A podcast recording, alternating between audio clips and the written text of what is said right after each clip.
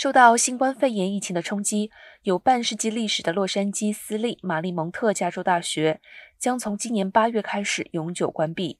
该校有五百名全日制的学生和一百四十名全职员工。大学发表声明表示，因为新冠大流行期间入学率下降和成本上升，这所位于派洛斯福德斯半岛的文理学院这些年来一直处于困境。